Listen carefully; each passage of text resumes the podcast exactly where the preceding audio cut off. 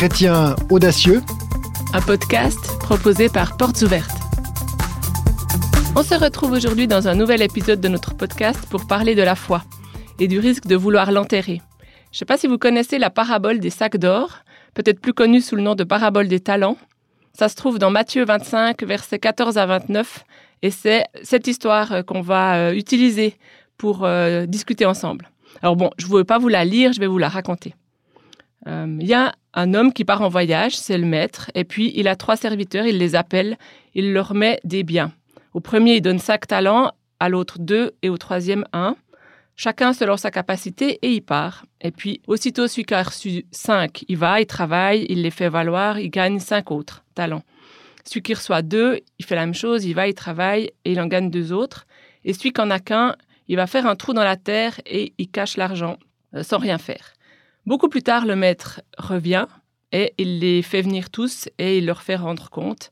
Alors, il y a celui qui a reçu cinq qui s'approche euh, et il montre, ben voilà, j'ai travaillé et j'ai gagné cinq autres talents. Et le Seigneur lui dit, bravo, c'est bien, bon et fidèle serviteur, tu as été fidèle, je te confierai beaucoup. Entre dans la joie de ton maître. Puis après, le deuxième, il vient, il dit euh, aussi, moi j'ai travaillé, j'ai gagné deux autres talents, des deux que tu m'avais donnés. Et le maître lui répond tout pareil, c'est bien, bon fidèle serviteur, entre dans la joie de ton maître.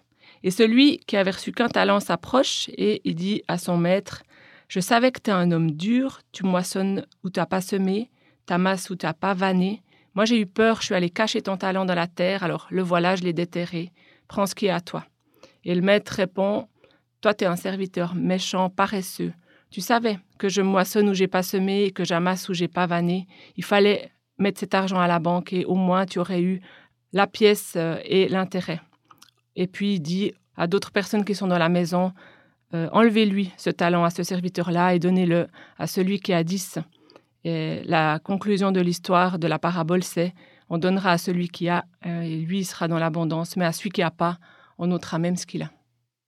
Cette parabole me fait étrangement penser à un, un récit de miracle. Un jeune musulman qui est déjà responsable euh, dans, dans, une mosquée locale et qui a une vision de Jésus. Comme ça arrive déjà dans, ces pays, c'est extraordinaire pour nous, mais il semble que ce ne soit pas si rare là-bas. Il s'agit de l'Asie centrale. Et il a vraiment une révélation de Jésus euh, crucifié. Et à la fois, il le voit ressuscité, qui s'adresse à lui, qui le secourt dans, une vision incroyable. Et il met sa foi en lui. Non seulement il met sa foi en lui, mais il a investi toute sa vie. Il investit le, le, talent, peut-être les cinq qu'il reçoit dans, dans, cette révélation. Il dit, j'irai semer l'évangile partout où tu m'enverras. C'est peut-être le, sommet de cette parabole, n'est-ce pas? C'est euh, être envoyé par Jésus pour investir dans son champ, investir dans son royaume, faire connaître euh, l'évangile à d'autres, euh, pour, pour voir ce talent être multiplié connaître Jésus et le faire connaître. C'est peut-être l'équation gagnante de Matthieu 25. Mais lui, il a une telle révélation, une telle confiance après en Jésus qu'il pouvait plus que agir, quoi. C'est que le seul serviteur qui a enterré ce que le maître lui a donné, c'est celui qui dit que le maître est dur. Et puis, euh, du coup, on peut en, en tirer que c'est celui qui ne le connaît pas, c'est celui qui ne l'aime pas ou qui ne lui fait pas confiance.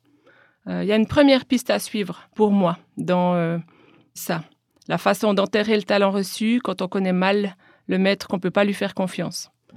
Et puis dans ton histoire, là, aux Odes, euh, bah oui, lui, il pouvait plus que euh, tout donner, parler de Jésus autour de lui, mais jusqu'à ce que, enfin, même si ça devait le conduire à la mort, quoi. Mmh. Oui, c'est l'histoire d'Ozod que, j'ai racontée, tu as raison. Euh, Ozod me fait penser aussi à un jeune homme que j'ai connu très bien, un, membre de la famille proche, qui euh, très tôt, il avait à peine 16 ans, un soir, il était comme visité, euh, il était couché dans son lit, rien de spécial, il allait s'endormir, il était visité euh, de la tête aux pieds par, une, un sentiment de, chaleur comme ça. Il, était tout, tout chose et il savait que c'était la présence de Dieu, il était comme rempli ou plongé dans, dans un bain d'amour tel qu'il lui a confié sa vie, puis il a dit Seigneur, euh, si tu m'aimes pareillement, si tu m'aimes autant, alors je, te servirai toute ma vie. Donc c'est vrai pour l'Asie centrale, ça peut être vrai ici, hein, euh, pour, euh, pour, pour nous aussi aujourd'hui, être visités de Dieu et lui consacrer nos vies pour euh, obéir à son appel et aller travailler dans, son champ. C'est vrai. D'ailleurs, ça me rappelle aussi le parcours du, père fondateur de, Portes Ouvertes, frère André. Lui aussi a tout mis dans la balance. Il, a, il a fait une pesée d'intérêt. Je suis pas sûr, en fond, il a, obéi par, par conviction à, l'appel de Dieu sur sa vie. Il était parti pour une rencontre de jeunes communistes en Pologne et, et là, c'était déjà une réponse à l'appel que de partir pour découvrir euh, cette région du monde derrière le rideau de fer. Et à cette occasion, Dieu lui a parlé plus précisément encore sur sa mission. Il, lui a demandé de prendre soin de cette, église-là. Euh, les gens étaient sans Bible, le climat, c'était la persécution, même, même, intense. Et là, il a senti son cœur battre et il n'a pas hésité. Il s'est lancé dans la course. Il savait qu'il avait à faire quelque chose pour Dieu. Il n'est pas retourné à son quotidien, même si euh, une belle place l'attendait chez son patron dans une chocolaterie en Hollande. Il s'est fié à son instinct. Dieu lui avait parlé, il lui avait mis à cœur quelque chose et il a tout investi. Il a préféré investir son temps et son énergie pour, euh, euh, pour la vigne du Seigneur, pour un fruit dont il ignorait encore l'abondance, sans jamais repenser à sa vie d'avant. C'était vraiment le fruit de sa foi qui a donné naissance aujourd'hui à une ONG qui, est conséquente, qui travaille dans 70 pays du monde et qui, bénéficie à des centaines de milliers de chrétiens aujourd'hui chaque année dans le monde. C'est incroyable, c'est grand. Et c'est la foi d'un homme qui a accepté d'investir pour, le royaume. Alors, c'est ces cinq talents qu'il a vu se multiplier parce qu'il a obéi à l'appel de Dieu. Et, et c'est probablement ça la foi c'est pas obscur la foi, c'est écouter la parole de Dieu, écouter Dieu, écouter sa voix et obéir. Conviction, action. D'ailleurs, euh, frère André disait Allez et ne vous demandez pas comment vous allez revenir. Oui. C'est assez inspirant d'aller lire, par exemple, Le Contrebandier, c'est assez connu, son livre de tout ce qu'il a fait pour passer en contrebande des Bibles à l'Est. Alors, allez, et puis lui, c'est vrai qu'il se souciait pas trop euh, de s'il allait rentrer. D'ailleurs, sa prière, c'était Seigneur, tu as ouvert les yeux des aveugles. Quand il était euh, aux douanes, là, il attendait de pouvoir traverser euh, ces, douanes qui le menaient à l'Est. Il priait Seigneur, tu as ouvert les yeux des aveugles, maintenant tu fermes les yeux des douaniers. Et c'est bien souvent ce qui s'est passé. Bah oui, il a dit qu'il avait jamais perdu euh, une seule Bible quand il faisait de la contrebande de Bible côté URSS, ex-URSS. Mmh oui. On profite d'avoir encore Nicodème Roulet avec nous, comme dans l'épisode dernier. Nicodème, toi, tu es étudiant en théologie. Puis je profite que tu sois là pour te poser cette question. Comment toi, tu as su euh, que tu voulais redevenir étudiant? Parce que tu n'es pas un étudiant euh, tout jeune qui euh, étudie la théologie après peut-être un gymnase ou comme ça. Tu avais déjà un emploi, tu étais déjà établi. Est-ce que c'était pour toi une décision facile à prendre de retourner aux études de théologie, peut-être suite à un appel du Seigneur? Suite à un appel, pas forcément. Ça a toujours été une conviction pour moi que je voulais travailler dans, un milieu chrétien, dans un milieu d'église, travailler pour euh, servir Dieu. Euh, j'ai eu cette opportunité de quitter mon travail de garde forestier pour euh, reprendre des études. ça n'a pas été forcément un choix facile. Hein. C'est compliqué, il y a plein de choses à prendre en compte, financier aussi.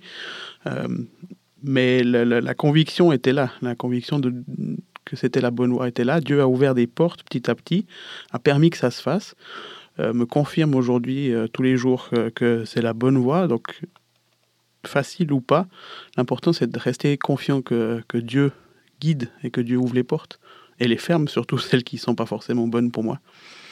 Je pense que c'est le mot-clé, même si des fois on, on a peur de l'avenir qui nous est incertain. On, se dit, bon, on reprend des études, mais qu'est-ce qui va advenir après? Je ne sais toujours pas ce qui va advenir après.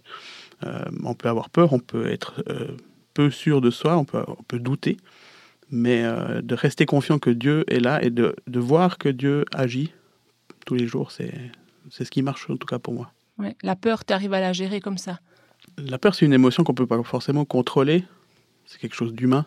Donc euh, oui, des fois j'ai peur financièrement, j'ai peur euh, de ne pas avoir de boulot après, mais je, me rassure, je reste dans la confiance et dans la relation avec Dieu. C'est ça qui permet de passer la peur. C'est vrai que je te posais aussi cette question par rapport euh, à ce troisième serviteur, parce qu'on voit que lui, la peur, il gère pas. Enfin, c'est en tout cas ça qui le fait enterrer le, talent qu'il a. On a vu avant, ben, il connaît pas très bien le maître, euh, mais après, il a peur, puis on a l'impression que ça le paralyse.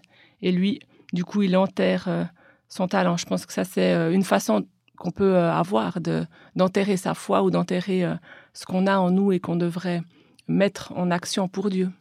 Mais je pense que c'est justement parce qu'il ne connaît pas le maître qu'il a peur. Mm. Et de prendre le temps de connaître Dieu, ça nous permet d'avoir de plus en plus confiance en lui et de voir ses fruits dans notre vie. Merci Nicodème. D'ailleurs, je, m'interroge non seulement sur la première et la deuxième raison de- d'enterrer sa, sa, sa- foi, son, talent, mais peut-être sur une troisième piste, une troisième façon éventuelle. Euh, ne serait-ce pas la comparaison? Imagine Rebecca que le serviteur qui a reçu deux talents, c'est toi, puis tu, tu pèses, tu râles. Euh, c'est toi, c'est moi, hein, j'entends. hein. Euh, tu râles parce que tu te compares à celui qu'on a plus, celui qui, qui fait mieux, celui qui réussit mieux, celui qui obtient plus. Enfin, on est tous à regarder un petit peu dans le pré voisin, hein, en, pensant, en pensant que l'herbe est plus verte ailleurs. Euh, et puis, je t'interroge toi, mais je reconnais avoir fonctionné longtemps de cette manière. hein. Euh, surtout dans, mes études, Nicodème. C'est le lieu privilégié de la comparaison. hein. Ah, il obtient meilleur résultat. Ah, il est plus doué, etc. On, est très fort pour se comparer, mais ça, ça tue aussi, non? C'est vraiment tordu. Ça te détourne complètement quand tu te compares de ce que toi t'as reçu. Tu es tout le temps euh, focalisé sur ce que les autres ont. Euh, après, moi, quand je discute autour de moi, je me rends compte que euh, le fait de se comparer, c'est un poison assez largement répandu. hein. Tu disais, ben, quand tu es étudiant, tu vas comparer peut-être ton intelligence, mais ça continue. Je pense qu'au moment de, choisir un conjoint ou de vivre en couple, c'est facile de comparer son mari, alors bon, dans mon cas, euh, son mari, avec le mari de- des autres. Et puis forcément, tu compares pas les défauts, tu compares les qualités, puis tu vas comparer ton mari dans, le domaine où il n'est pas très doué avec quelqu'un qui est très fort dans ce domaine-là. Et puis après, euh, quand tu as des enfants, euh, il y a plein de choses que tu peux comparer hein, dans leur développement. Et puis tous ceux qui, euh, qui sont actifs à l'Église, euh, tout peut être, euh, je pense, sujet à comparaison. Bon, ce que le maître dit euh, à celui qui a fait fructifier ses deux talents, je me rends compte que c'est parfaitement identique que ce qu'il dit à celui à qui il a confié cinq. Donc Dieu n'est pas du tout euh, là-dedans. À ses deux serviteurs, il dit Bon et fidèle serviteur, tu as été fidèle en peu de choses et je te confierai beaucoup. Entre dans la joie de ton maître. La fidélité dans la manière d'avoir fait quelque chose de ce que Dieu a mis sur notre cœur, dans nos tripes, euh, c'est ça, euh, l'obéissance du bon serviteur. Et Dieu, lui, ne nous compare pas aux autres. Il regarde à ce qu'on a fait de notre vie et il nous accueille pour nous. Enfin, on a de l'influence que sur nous-mêmes, en fait. Et pour les efforts qu'on a faits, c'est pour ça qu'il nous accueille. Après, ça me rappelle un autre passage de la Bible dans lequel euh, la vie de foi, elle est comparée à une course. C'est Paul qui écrit ça. euh. Oui, et puis quand on court à pied, on sait bien que euh, on court tout seul. hein. On peut courir en groupe, mais euh, il y a voilà, il y a sa respiration, il y a sa préparation. Enfin, l'entraînement, il est perso, et puis on court plus ou moins vite, plus ou moins longtemps. Euh, se comparer à celui d'à côté, ça, ça, ça sert à rien parce qu'il va pas, va pas nous aider. Mais c'est rassurant ce que tu dis sur Dieu. C'est très rassurant que Dieu n'est pas dans la comparaison. Dieu nous récompense pour l'effort fourni. Un peu comme la course à pied peut-être, en effet. Et le verset dont tu parles, c'est J'ai combattu le bon combat, j'ai achevé la course, j'ai gardé la foi. Ce verset, on l'entend souvent cité par les euh, chrétiens, persécutés d'ailleurs.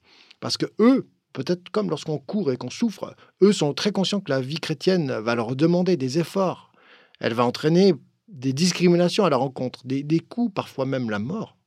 Alors eux, ils sont très conscients qu'être chrétien, ça demande du courage.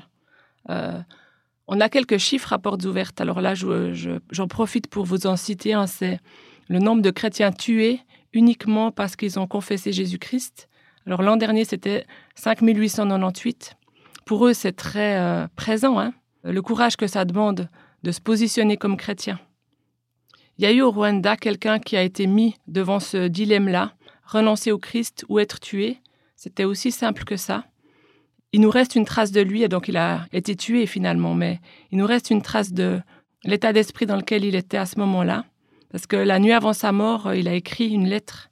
Euh, ça s'appelle euh, The Fellowship of the Unashamed, donc la communauté de ceux qui n'ont pas honte. Et puis je trouve intéressant pour nous donner du courage ou nous mettre en route de lire ce que lui a écrit à ce moment-là. Je fais partie de la communauté de ceux qui n'ont pas honte. J'ai la puissance du Saint-Esprit en moi. Le sort en a décidé ainsi. J'ai franchi la ligne. La décision a été prise. Je suis un de ses disciples. Je ne regarderai pas en arrière, je ne me relâcherai pas, je ne ralentirai pas, je ne reculerai pas et je ne resterai pas immobile. Mon passé est racheté, mon présent a un sens, mon avenir est assuré. J'en ai fini avec la vie facile, la marche à vue, les rêves sans couleur, les discours mondains, les dons bon marché et les objectifs dérisoires. Je n'ai plus besoin de prospérité, de position, de promotion, d'applaudissements ou de popularité. Je n'ai pas besoin d'avoir raison, d'être le premier, d'être au sommet, d'être reconnu, loué, considéré ou récompensé. Je vis maintenant par la foi. Je m'appuie sur sa présence. Je marche par la patience. Je suis porté par la prière et je travaille par la puissance. Mon rythme est fixé. Ma démarche est rapide. Mon but, c'est le ciel. Ma route est étroite. Mon chemin rude. Mes compagnons sont peu nombreux. Mon guide est fiable et ma mission est claire. On ne peut m'acheter, me compromettre, me détourner, m'attirer, me faire revenir en arrière, me tromper ou me retarder. Je ne reculerai pas devant le sacrifice, je n'hésiterai pas en présence de l'adversaire, je ne négocierai pas à la table de l'ennemi. Je ne me laisserai pas séduire par la popularité, je ne me perdrai pas dans les méandres de la médiocrité. Je n'abandonnerai pas, je ne me tairai pas, je ne laisserai pas tomber tant que je ne serai pas resté debout, que je n'aurai pas multiplié, prié, payé et prêché pour la cause du Christ. Je suis un disciple de Jésus. Je dois aller jusqu'à ce qu'il vienne, donner jusqu'à ce que je tombe, prêcher jusqu'à ce que tout le monde sache, et travailler jusqu'à ce qu'il m'arrête. Et quand il viendra pour les siens, il n'aura aucun problème à me reconnaître. Ma bannière sera claire. C'est très, très, très impressionnant. C'est peut-être la meilleure illustration euh, pour conclure ce podcast sur l'investissement des talents. Et je, souhaite aussi que nous soyons ces chrétiens courageux face aux défis qui sont les nôtres. On vit dans des sociétés de, facilité où on n'a plus nécessairement peur du maître, on n'a pas peur de Dieu. Le mauvais serviteur avait peur du maître. Ici, nous, on n'investit plus rien pour le royaume parce que finalement, euh, on investit pour nos vies qui se veulent paradisiaques ici sur la terre, le temps d'une vie. Et on n'a plus du tout idée de, la perspective éternelle, enfin de la rencontre avec le Maître qui revient et qui nous demandera compte du fruit de, nos talents. Oui, c'est vrai que peut-être redécouvrir la perspective de j'attends le Maître qui revient et qui me demandera des comptes, ça peut euh, nous permettre d'être plus audacieux, plus courageux, euh, même si le Seigneur veut pas nous mener par la peur. Euh, c'est toujours par l'amour qui nous attire. Oui. Mais euh, je pense que ce podcast, il nous encourage à nous remettre au travail ou à déterrer certaines choses qui sont en nous et qui sont comme en train d'hiberner. Mmh. En tout cas, c'est ce qu'on souhaite. Absolument. Merci d'avoir écouté le podcast de Portes Ouvertes, aujourd'hui avec Marc et Rebecca. Merci Nicodème d'être intervenu dans ce numéro. Nous espérons que les histoires et les leçons de vie des chrétiens persécutés vous aideront à suivre Jésus, quel qu'en soit le prix. Pour en savoir plus, rendez-vous sur www.portesouvertes.ch cet épisode vous a plu, partagez-le autour de vous. Merci et à bientôt, au mois prochain pour un nouvel épisode. À bientôt.